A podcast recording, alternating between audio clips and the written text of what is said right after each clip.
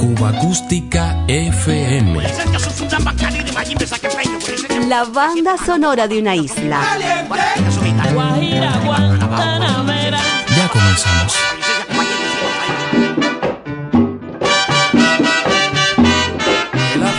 Manera de los conjuntos soneros cubanos de la primera mitad de los años 50, nos permite acercarnos a la labor del guitarrista matancero Zenén Suárez al frente de su propia agrupación. Por entonces, sus grabaciones para las etiquetas independientes Panart y Puchito afianzaban su popularidad. Un amigo me invitó, eh, un amigo me invitó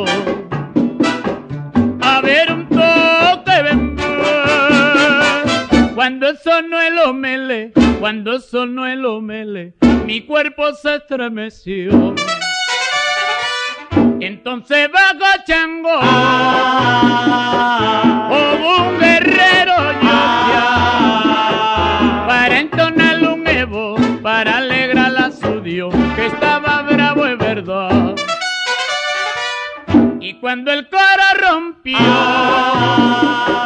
a cantar con melodía, un canto que así decía,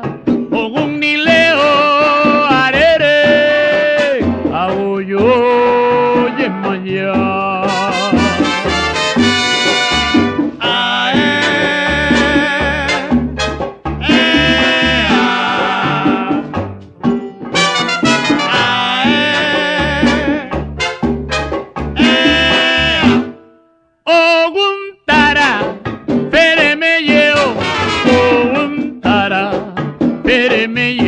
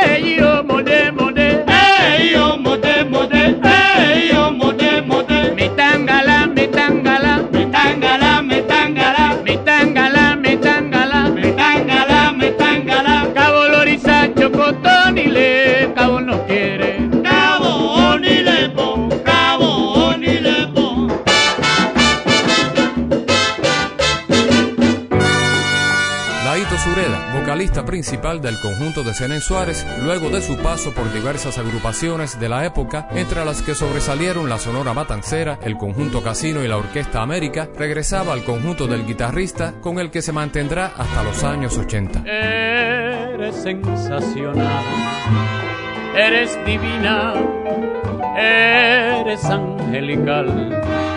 Tu vida ya me pertenece a mí, porque en mis sueños te concebí. Eres sensacional, sencilla y linda como un ángel de amor, que el sueño eterno de mi mente creó y la vida me dio.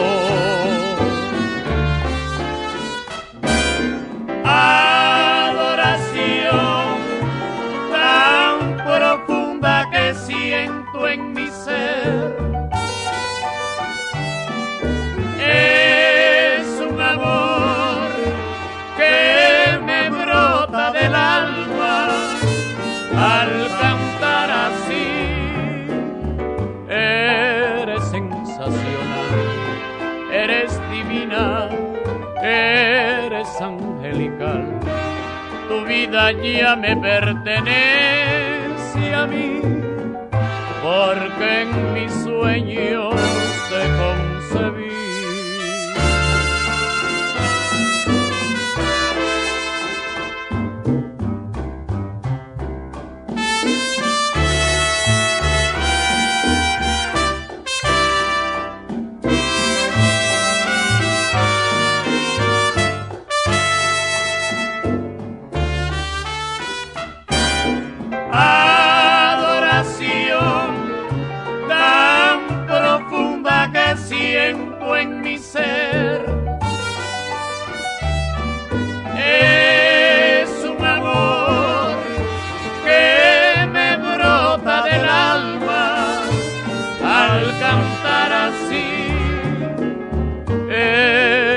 sensacional.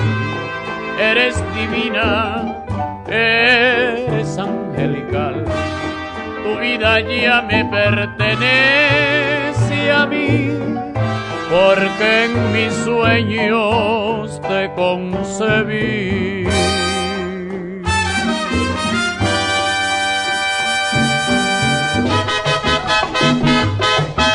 El conjunto de Zenén Suárez acompaña a la cantante Amelita Frades. Así recordamos aquellas emisiones históricas de la radio en directo. El agua, el agua, con tu permiso. El agua, el agua, con tu permiso. Ay, yo va a cantar a Tolorizapa que me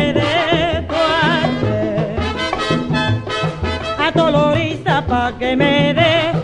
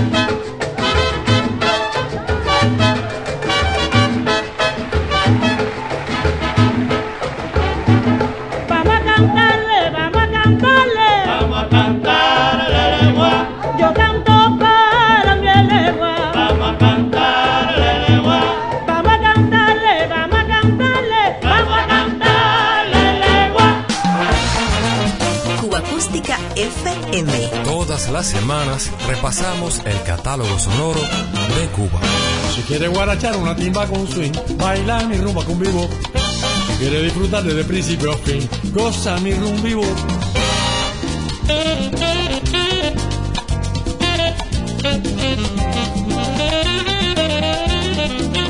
Volvemos a los estudios de la CMQ Radio Centro, inaugurados en el mes de marzo de 1948 en la intersección de 23 y M en el Vedado Habanero. Celia Cruz con diversos acompañamientos, en particular desde 1950, y su historia junto a las voces de Bienvenido Granda, Caito y Rogelio Martínez con el conjunto Sonora Matancera, entregando al público lo mejor de su repertorio.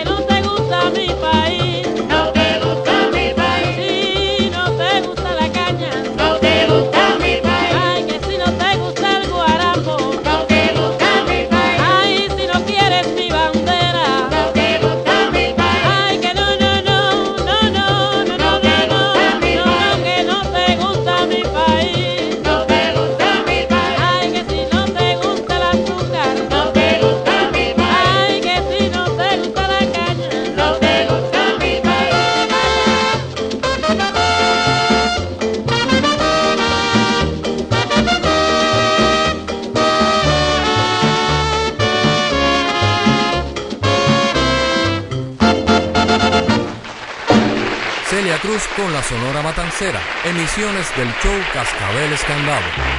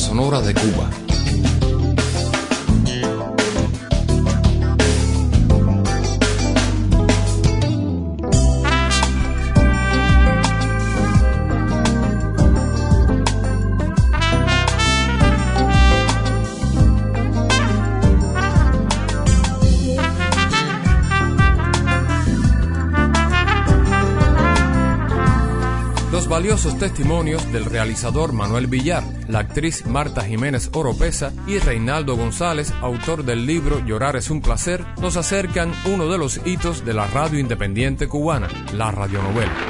Manuel Villar, antiguo realizador de CMBF, que pertenecía al circuito CMQ, fue uno de los protagonistas de la época. La radio le sirvió de mucho a la población cubana a través de sus ídolos, de sus espectáculos radiales.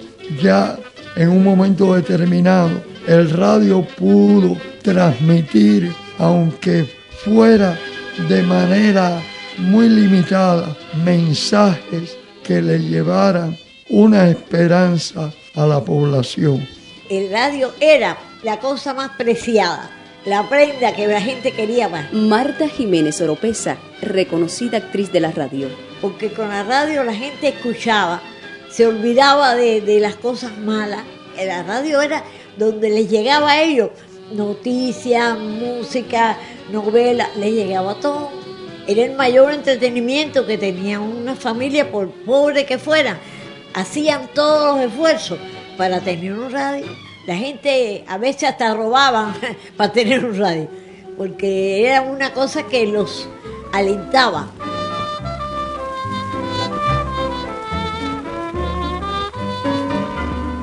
Diariamente se transmitían cientos de programas que buscaban satisfacer las preferencias del público, desde que comenzaban las transmisiones hasta que se cerraban las emisoras a altas horas de la noche.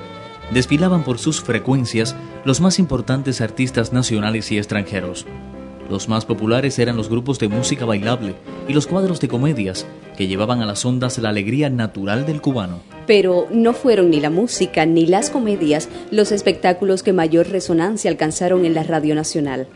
Paradójicamente, fue otro tipo de programa el que aglutinó mayor número de personas alrededor de los aparatos receptores. Las radionovelas disfrutaron de una preferencia tan alta que sus transmisiones llegaron a ser los momentos más esperados de la programación diaria. Las novelas Palmolive, Fab, Candado, la novela Pasional, la novela de las cuatro, estaban entre las más escuchadas. ¿Quién no recuerda aquella mágica frase que todos los días a las 8 de la noche, desde RHC Cadena Azul, conectaba directamente al corazón con el oído? Ábranse las páginas sonoras de la novela del aire para hacer vivir a usted la ilusión y el romance de un nuevo capítulo. Era sencillamente así, una fiebre nacional que se fue incrementando a medida que aparecían nuevas historias. Las popularísimas radionovelas cubanas llegaban tan temprano en la mañana y se mantenían durante todo el día haciendo soñar a las señoras que trabajaban en casa. Según comenta Reinaldo González, autor del libro Llorar es un placer, las radionovelas ocupaban la mayor parte de las transmisiones. Se estableció eh, una programación especial para amas de casa a determinadas horas. Salvo los contados espacios deportivos, transmitir los juegos de pelota del estadio, que era la gran disputa, etcétera, salvo eso, todo el resto se fue permeando de espacios sentimentales. Antes de las 12 del día que están los, ya está la familia reunida para el almuerzo, han pasado divorciadas, han pasado historias de desastres sentimentales para el ama de casa que está sola en su casa. No quería escuchar la voz de una mujer porque su pasado lo señalaba como un hombre maldito. Solo una dulce y sencilla guajerita se atrevió a desafiar esa terrible maldición y luchó por su amor.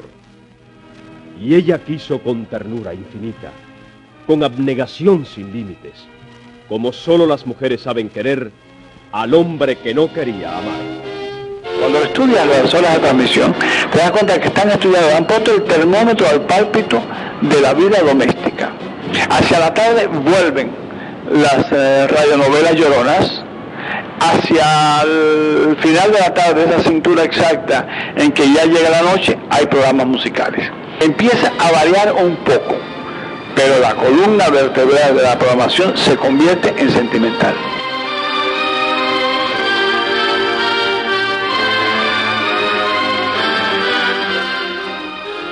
Ante ustedes, un nuevo capítulo de Engaño, novela original de Hilda Morales de Aluís, la escritora que hace vibrar de emoción el corazón femenino. La población se estremecía en llanto.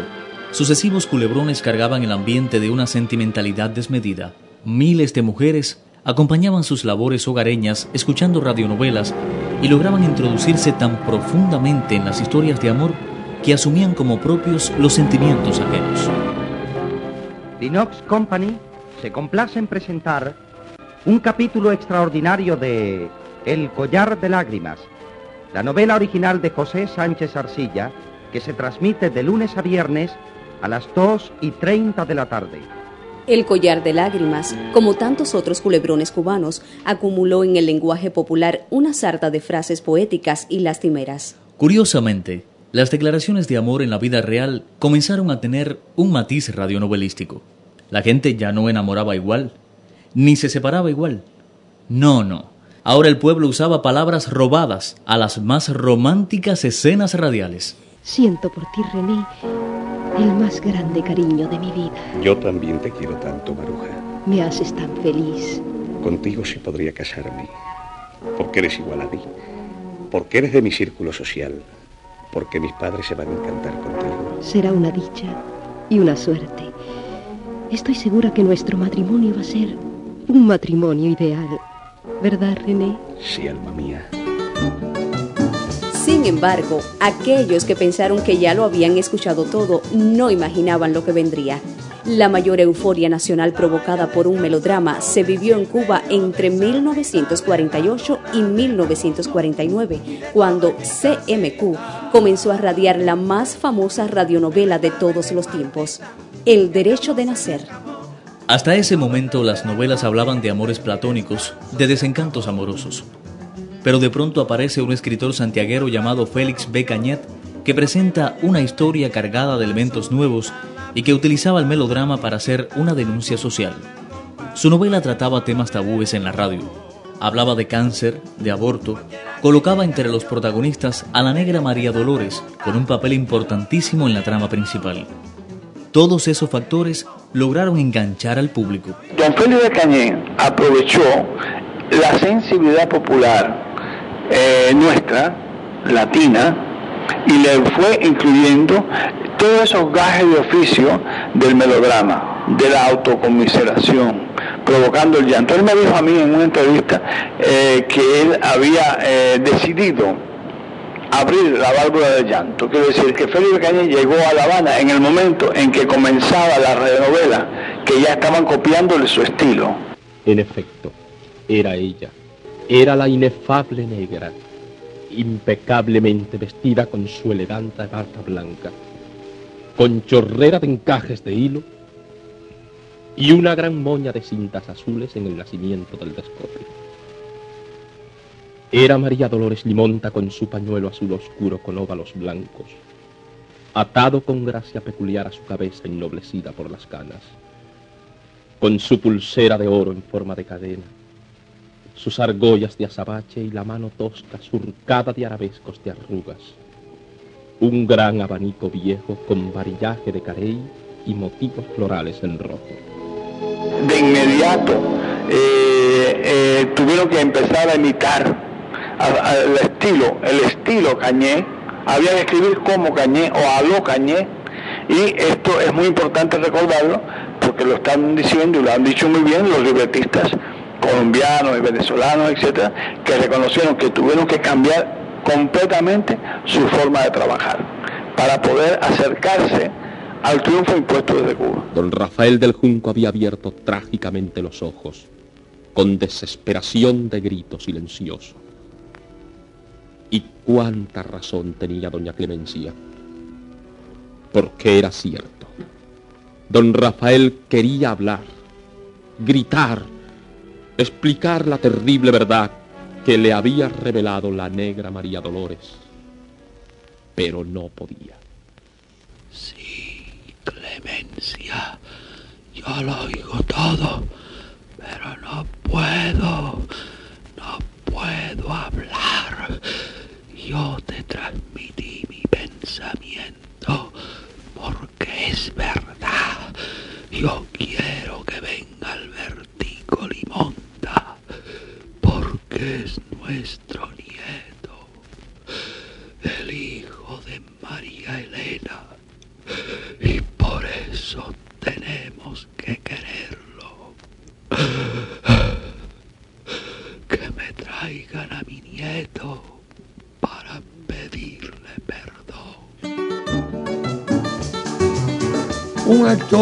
José Goula, pidió aumento de sueldo y la empresa se lo negó. Entonces el escritor Felipe Cañé optó por silenciarlo y dejó dejarlo sin habla por un trastorno cardiovascular. Y don Rafael del Junco estuvo sin hablar un tiempo hasta que discutieron el contrato, se pusieron de acuerdo y ya don Rafael volvió a hablar. Cuando habló Rafael del Junco fue un suceso nacional, ya decían en todas partes. Ya habló don Rafael, eh, surgieron guarachas, eh, chistes alrededor de eso. El que permanecía callado un tiempo le indilgaban, oye, estás como don Rafael del Junco. y a dónde habló y que qué pasó y que el lechero empezó a contarle lo que el viejo habló Quiero hablar. Sí, quiero hablar. Para decirte, Albertico Limonta, que tú eres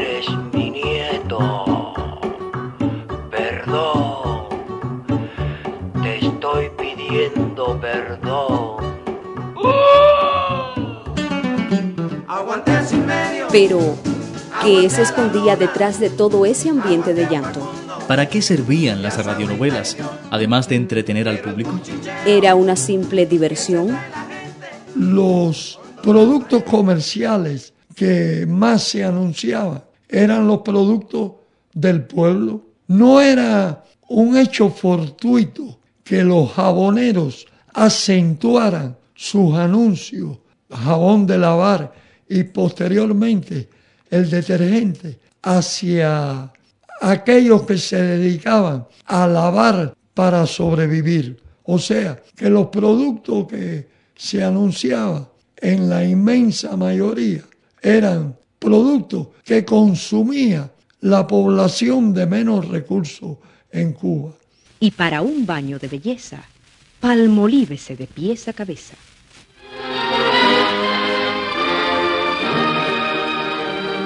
Palmolive, el famoso jabón embellecedor, presenta la novela Palmolive. Y ahí fue donde yo empecé a desarrollarme. Tenía un contrato de artista exclusivo que yo no podía trabajar en programas de otra firma, porque también eso se cuidaba mucho y dentro del mismo programa no se podía decir, por ejemplo, había otra, otra firma que había un jabón que se llamaba llave. Entonces en el programa de nosotros no se podía decir, dame la llave. Y en el de ellos no se podía decir, ponme el candado. Porque los jabones eran llave y candado. Y ahora, un programa sabatés.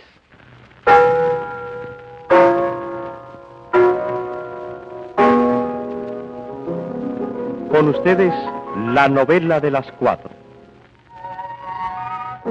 Por lo regular, estas radionovelas, como estaban patrocinadas por un producto eminentemente popular, como es el jabón o el detergente, sus mensajes tenían que ir dirigidos a esa gran masa de consumidores. Así que no es exagerado decir que no solamente las radionovelas eran una manera de cómo podía encontrar una humilde lavandera su príncipe azul, sino que también veían en estas narraciones cómo lograr un camino que las llevara a una mejoría social. Cuando la primavera reventaba de flores la tierra cálida y fecunda, René Salazar conoció a Eugenia Marín.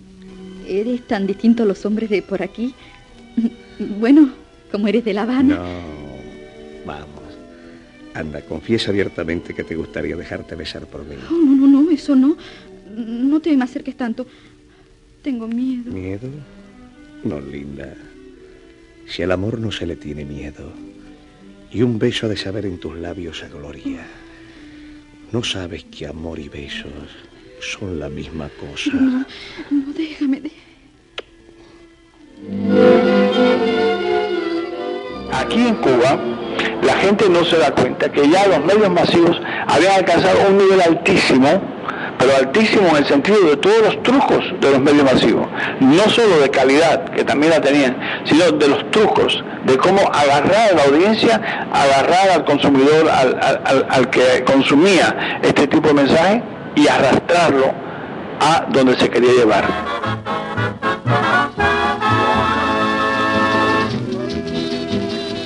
La gran cervecería La Tropical presenta Varias generaciones de cubanos hemos crecido escuchando radionovelas. Durante más de 50 años, sus historias de amor y dolor han servido para avivar la imaginación y aplacar la pesada carga de la vida real. Tal vez hoy recordemos con nostalgia aquellos tiempos de radio, las pasiones de una época que nos convirtieron en afortunadas princesas. Tal vez desde entonces nunca más volvimos a ser lavanderas. El derecho de nacer, novela original de Félix B. Cañé, el más humano de los autores, La radio te despierta la imaginación, te obliga a imaginarte lo que tú estás escuchando. Y los primeros programas, eso como el derecho de nacer y todo eso, eso fueron delirio. Decían la radio, sonido para ver. Ese era un dicho que había, sonido para ver, porque la gente se en su imaginación, toda esa cosa se lo imaginaban y, y como si los vieran. Cómo era la- el ambiente, cómo eran los actores, y no había televisión todavía. La banda sonora de una isla. Cuba Acústica FM. Todas las semanas repasamos el catálogo sonoro de Cuba.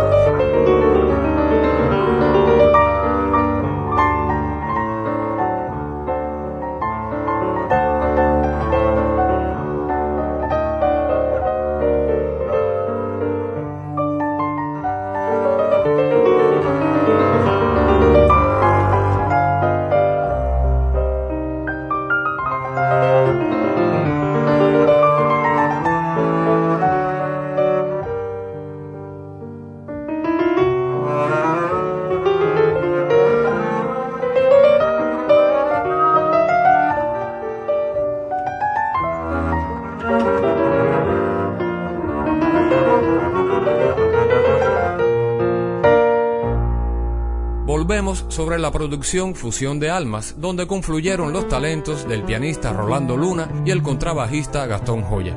Vals y Odeón, repertorio clásico del Brasil, dos piezas del reconocido compositor y pianista carioca Ernesto Julio de Nazaret.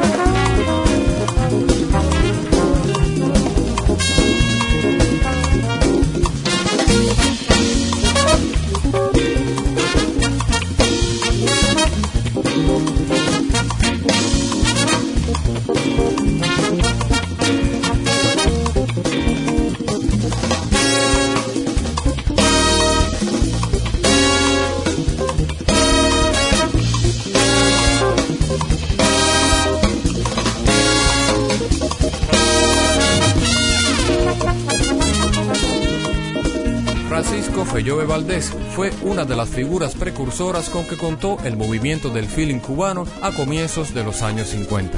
Radicado en México desde mediados de esa década, desarrolló en ese país su doble faceta como intérprete y compositor. Su peculiar scat, así como su original manera de moverse en la escena, le permitieron destacar entre sus contemporáneos. Para 1958 llegaban como algo novedoso sus grabaciones editadas por la RCA Víctor mexicana.